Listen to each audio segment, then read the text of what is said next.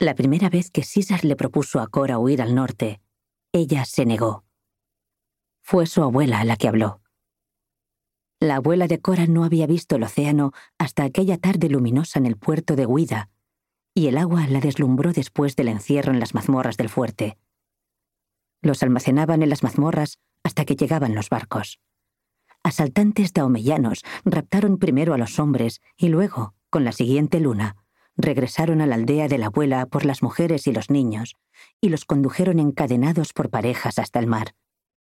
Al mirar el vano negro de la puerta, Ayari pensó que allá abajo, en la oscuridad, se reuniría con su padre.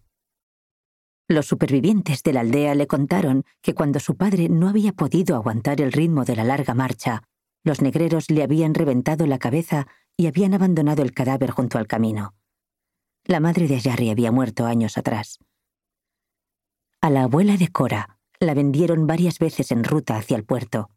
Los negreros la cambiaron por conchas de cauri y cuentas de vidrio.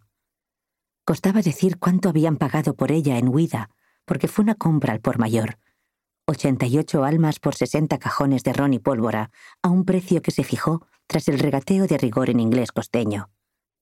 Los hombres sanos y las embarazadas valían más que los menores, lo que dificultaba los cálculos individuales. El nani había zarpado de Liverpool y había hecho dos escalas previas en la Costa de Oro. El capitán alternaba las adquisiciones para no acabar con un cargamento de un único temperamento y cultura. A saber qué tipo de motín podrían tramar los cautivos de compartir un idioma común. Huida era la última parada antes de cruzar el Atlántico. Dos marineros de pelo amarillo acercaron a Jarry al barco en bote, tarareando. Tenían la piel blanca como los huesos. El aire tóxico de la bodega, la penumbra del confinamiento y los gritos de los demás encadenados la enloquecieron. Dada su tierna edad, sus captores no satisficieron inmediatamente sus impulsos con ella. Pero al final, a las seis semanas de travesía, algunos de los oficiales más veteranos terminaron sacándola a rastras de la bodega. Ayarri intentó suicidarse dos veces durante el viaje a América, una privándose de comer y la otra ahogándose. Los marineros, versados en las maquinaciones e inclinaciones de sus esclavos, frustraron ambos intentos. Ayarri ni siquiera alcanzó la borda cuando trató de saltar al mar.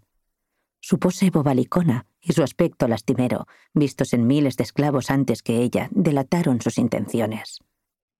La encadenaron de los pies a la cabeza, de la cabeza a los pies, multiplicando así el tormento. Que habían intentado que no los separasen en la subasta de huida, el resto de su familia lo compraron los tratantes portugueses del Vivilia, que sería avistado a la deriva cuatro meses después, a diez millas de Bermuda. La peste se había cobrado las vidas de todos. Las autoridades incendiaron el barco y lo vieron arder y hundirse. La abuela de Cora ignoraba el destino de la nave. Durante el resto de su vida imaginó que sus primos trabajaban en el norte para amos amables y generosos, ocupados en tareas más indulgentes que la suya, tejiendo o hilando sin salir a los campos.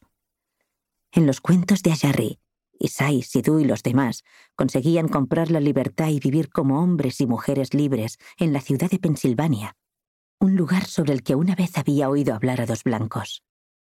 Estas fantasías la consolaban cuando el peso que soportaba amenazaba con romperla en mil pedazos.